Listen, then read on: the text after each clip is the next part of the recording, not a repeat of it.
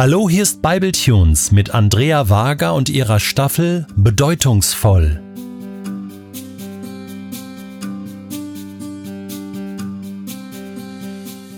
In der letzten Episode haben wir davon gesprochen, wie wichtig Entscheidungen sind. Ja, aber wie treffe ich gute Entscheidungen? Gute Entscheidungen sind Entscheidungen, die im Einklang stehen mit dem, wer wir sind und wer wir sein wollen. Sie spiegeln unsere Werte wider. Mit Werten meine ich Regeln, nach denen wir leben, ohne darüber nachzudenken. Wir alle haben sie, auch wenn sie uns oft nicht bewusst sind. Wenn wir unsere Werte kennen, dann können wir sie auch schützen. Und manchmal schützen sie uns. Ich glaube, einige meiner Werte sind typisch deutsch, einfach weil ich in Deutschland aufgewachsen bin. Ehrlichkeit zum Beispiel.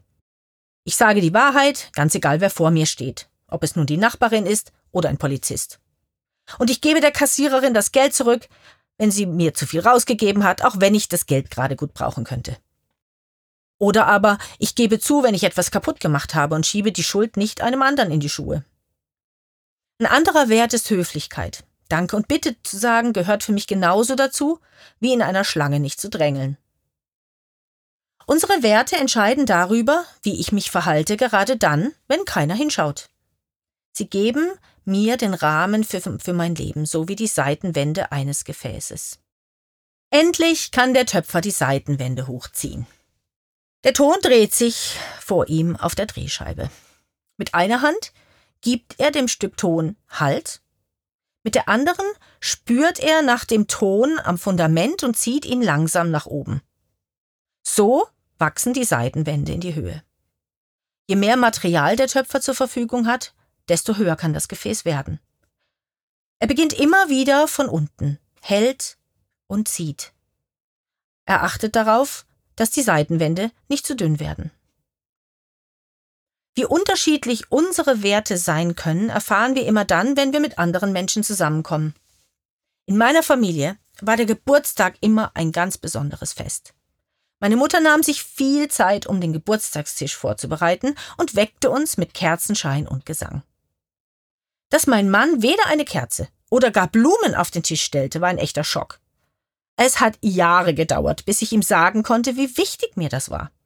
Viele unserer Werte wurden von unserer Herkunftsfamilie geprägt, aber auch unser Glaube, unsere Freunde prägen unsere Werte.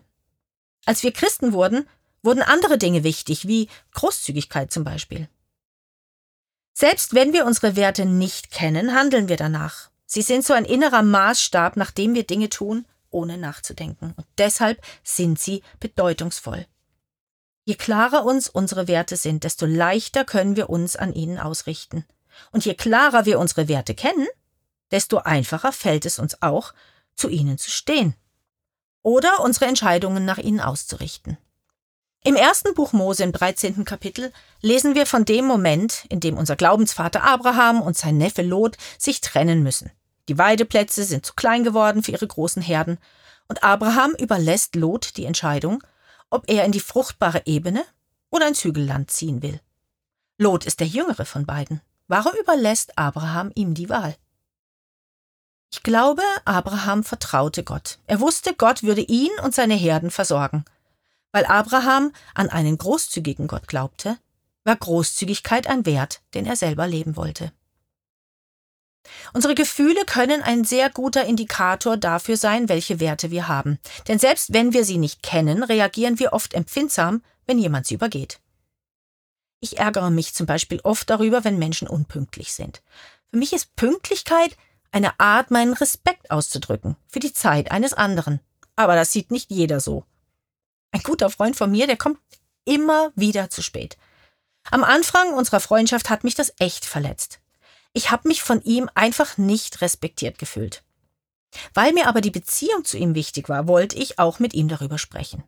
Als ich mich dann im Gebet auf das Gespräch vorbereitete, lenkte Gott meine Gedanken auf etwas ganz anderes.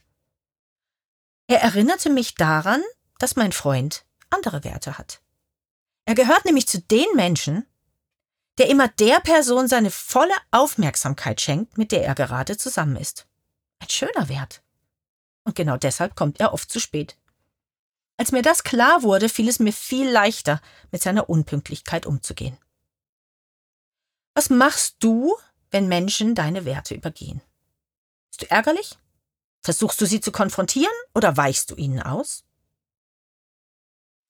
Wenn ich mich immer wieder über etwas ärgere, nehme ich mir die Zeit herauszufinden, was hinter diesem Ärger steckt. Dafür sind unsere Gefühle wunderbare Helfer. Oft ist es nämlich ein guter Wert, zu dem ich auch stehen will. Worüber hast du dich in den letzten Tagen geärgert? Schreib es dir auf und bitte Gott dir zu zeigen, warum dir das so nahe geht. Steckt vielleicht ein Wert dahinter? Und wenn ja, was musst du tun, um zu deinem Wert zu stehen? Vielleicht braucht es ein klärendes Gespräch.